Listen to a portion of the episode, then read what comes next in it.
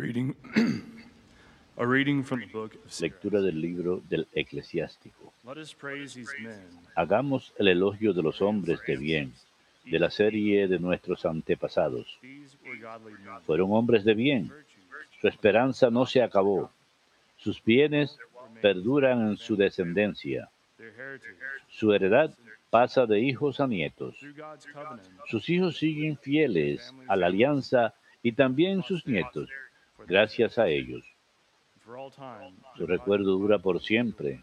Su caridad no se olvidará. Sepultados sus cuerpos en paz, vive su fama por generaciones. El pueblo cuenta su sabiduría. La asamblea pregona su alabanza. Verbum.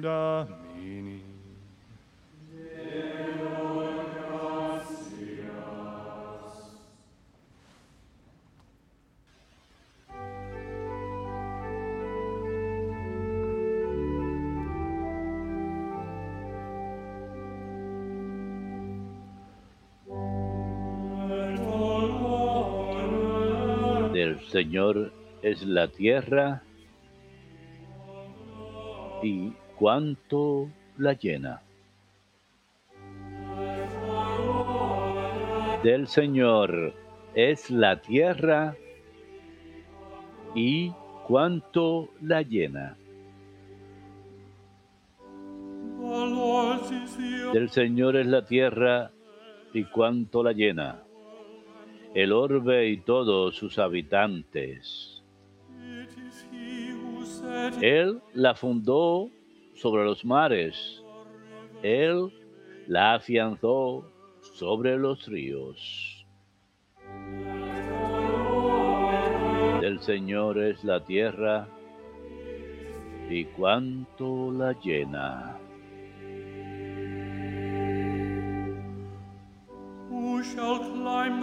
¿Quién puede subir al monte del Señor? ¿Quién puede estar en el recinto sacro? El hombre de manos inocentes y puro corazón, que no confía en los ídolos. Del Señor es la tierra y cuanto lo llena.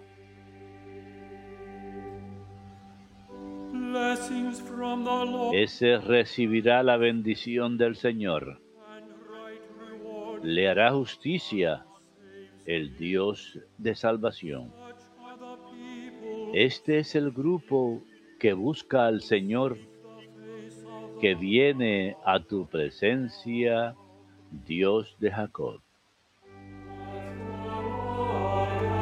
Del Señor es la tierra y cuanto lo llena.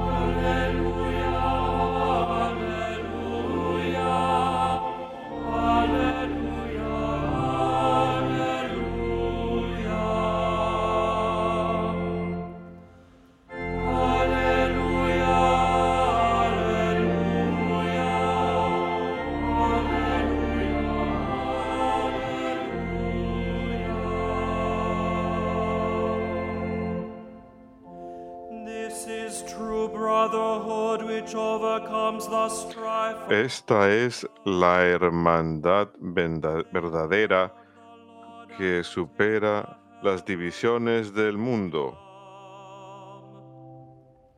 Y el Señor nos llama a su reino.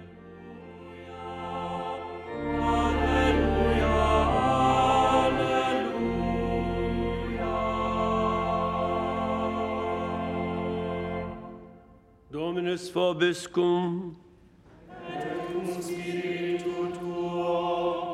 Lectio Sancti Eve- Evangelii secundum Marcum.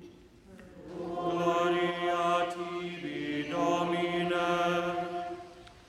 As Jesus was setting En aquel tiempo, cuando salía Jesús al camino, se le acercó corriendo uno y se arrodilló y le preguntó, Maestro bueno, ¿qué haré para heredar la vida eterna? Jesús le contestó, porque me llamas bueno, no hay nadie bueno más que Dios. Ya sabes los mandamientos, no matarás, no cometerás adulterio, no robarás, no darás falso testimonio, no estafarás, honra a tu padre y a tu madre. Le replicó, Maestro, todo eso lo he cumplido desde pequeño. Jesús se le quedó mirando con cariño y le dijo, una cosa te falta. Anda, vende lo que tienes, dale el dinero a los pobres. Así tendrás un tesoro en el cielo y luego sígueme.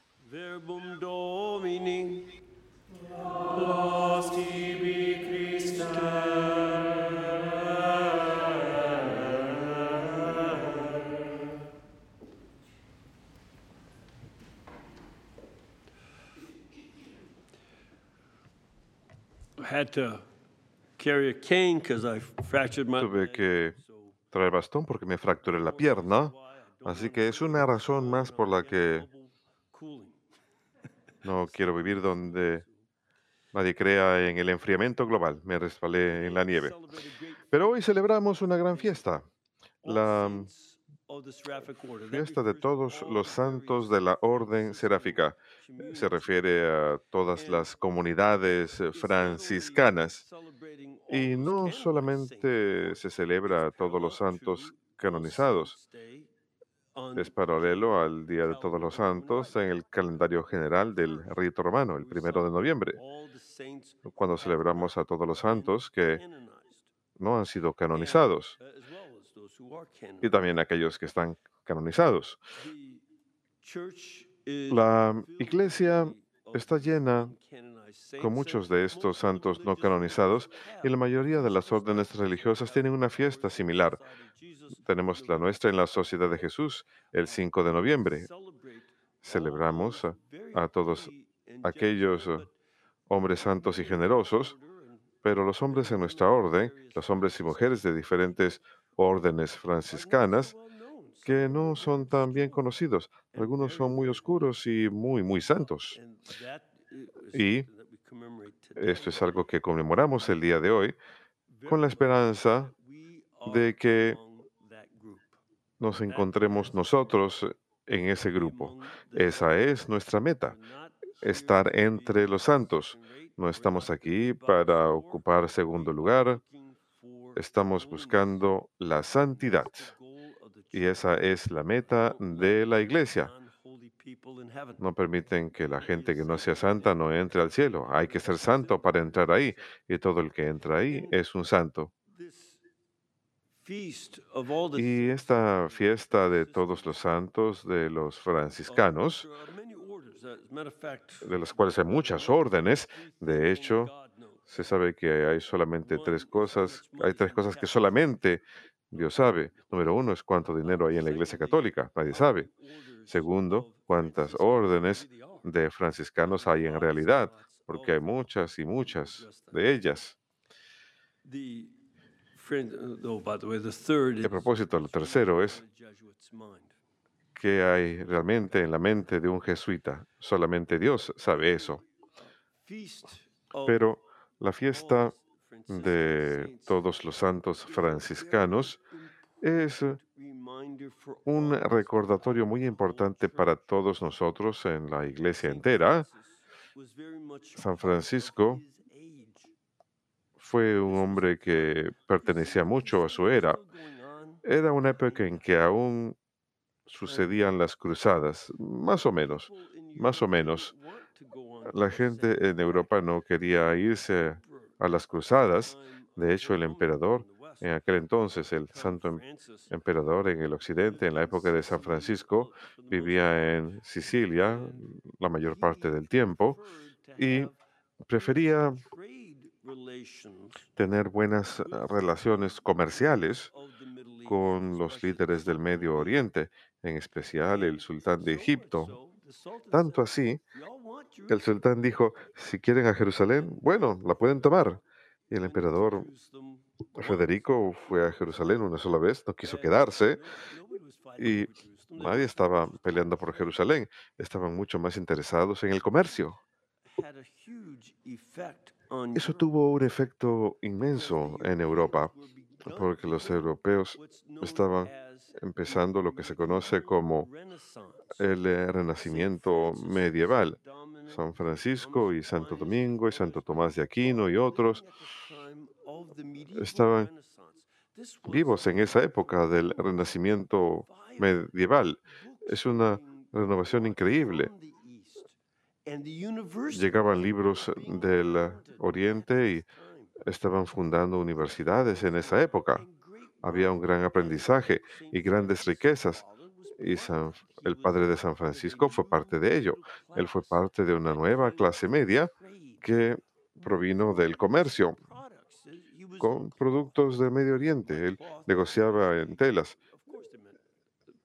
Cuando dicen telas, por supuesto, incluía productos de Europa, pero no faltaban la seda y telas que venían del Medio Oriente y de la China.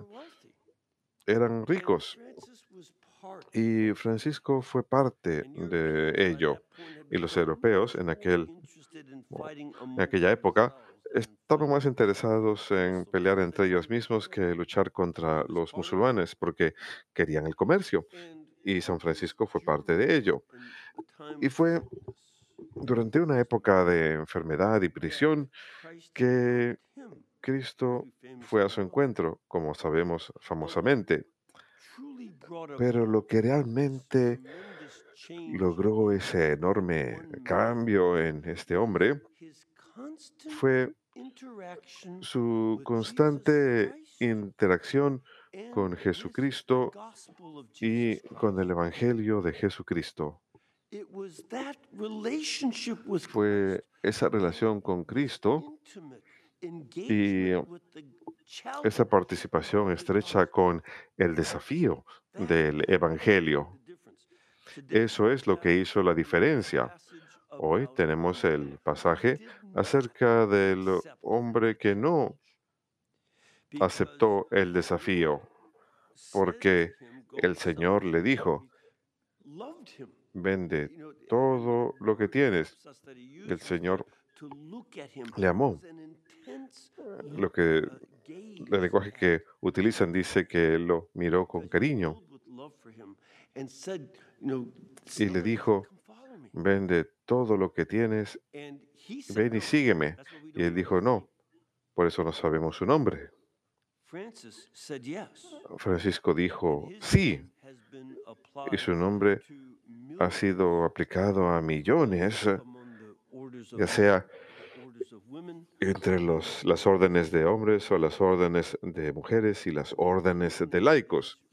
Su nombre es recordado y dado como un ideal para muchos de millones durante los últimos ocho siglos. Esto es realmente admirable. Y es algo que era no solamente importante para la salvación del alma de San Francisco, sino que fue una participación importante con la persona de Jesucristo y su evangelio para toda la iglesia, porque el Señor en la oración tocó a San Francisco pidiéndole que repare su iglesia. No solamente se refería al edificio físico de San Damiano, sino también que repare a una iglesia que había seguido esa cultura de prosperidad. No pasaron muchos años antes que él fundara los frailes, que los cruzados en contra de la orden directa del Papa, en lugar de ir a encargarse de tomar Jerusalén, tomaron Constantinopla, una ciudad cristiana, y la saquearon porque querían las riquezas. Habían cambiado de todo tipo de sentido de virtud cristiana a convertirse en ladrones. No fueron capaces de obedecer los diez mandamientos y robaron y mataron y cometieron grandes. Maldades en nombre de ser grandes cruzados. Así que esta necesidad de San Francisco de ser el vehículo de nuestro Señor para reformar a la iglesia y también su propia vida es extremadamente importante. Y Esto es parte continua de la existencia cristiana. Podemos hablar de la Iglesia Semper Reformanda, la iglesia que siempre se está reformando. Es algo necesario no reformar su doctrina. El Evangelio no es nuestro eva- evangelio, es el evangelio de Jesucristo. Se trata más bien de moldearnos según el evangelio para reformar nuestras vidas pecaminosas. Y esto es algo que afectó a los laicos y a los, al clero por igual. Y vemos que hay muchas órdenes de franciscanos por Sometimes razones diferentes. a veces hay necesidad de reforma. Dentro de una orden religiosa y la orden tenía que pasar por diferentes reformas. Y esto pasó un número de veces a lo largo de la historia franciscana y la historia benedictina y la historia de todas las órdenes. Y esos movimientos de reforma dentro de la vida religiosa tuvieron gran impacto a lo largo de la historia de la iglesia. Cuando uno mira la reforma of que sucedió en el monasterio benedictino en Cluny, que se convirtió en toda una ley de reforma de Cluny que transformó la iglesia en, en Europa, así como los franciscanos harían más adelante. Es un proceso on constante que sucede en las comunidades religiosas. La otra razón por la que hay una amplia variedad de comunidades franciscanas es porque también hay necesidad de nuevos apostolados. muchas veces no se trata acerca de la reforma, se trata de fundar un apostolado nuevo como nuestros frailes aquí. Ellos están llamados a servir en este ministerio, la red televisiva de EWTN y todo lo que está relacionado con esto. Y es un apostolado específico. Muchas comunidades de mujeres, al igual que hombres, fueron fundadas para enseñar en escuelas y trabajar en hospitales y una amplia gama de todo tipo de cosas que han hecho. Y vemos que esa diversidad de apostolados sacan a relucir otra cualidad de la santidad. La santidad nos hace distintos. Los pecadores son prácticamente todos iguales. He estado escuchando, Cuando uno escucha confesiones durante 65 años o 47 años, los pecados de los pecadores son prácticamente todos los mismos. Los pecadores son personas aburridas. Sin embargo, los santos se vuelven cada vez más quienes están supuestos a ser, se vuelven cada vez más distintos y únicos. En realidad no se convierten en personas únicas, ya son únicas, pero la santidad permite que esa singularidad se desarrolle sin ser desobedientes, sin ir en contra de todos los demás. Mientras más se unen a Jesucristo, más unidos se vuelven con su iglesia y más distintos se vuelven. Por eso nunca va a haber otro San Francisco de Asís, pero habrá muchos otros que se volverán en personas singulares porque se convierten en personas a quienes Cristo les ha llamado a ser, a quienes Él ha llamado a ser refinados de manera en especial a través de la forma de vida franciscana, así como nosotros, que fuimos llamados a ser refinados en la- a través de la forma de vida jesuita. Así que Celebramos a todos estos santos porque ellos permitieron que Cristo reformara sus vidas y les utilizara para reformarnos a nosotros, el resto de la iglesia. También permitieron que Cristo saque a relucir sus distintos talentos y los utilice para el servicio de la iglesia y el mundo en general. Y esto no es solamente algo que celebramos en eh, la orden franciscana, es algo que celebramos de manera que permitamos que el Señor nos reforme a nosotros y saque a relucir nuestra propia singularidad también para convertirnos en los santos de Dios.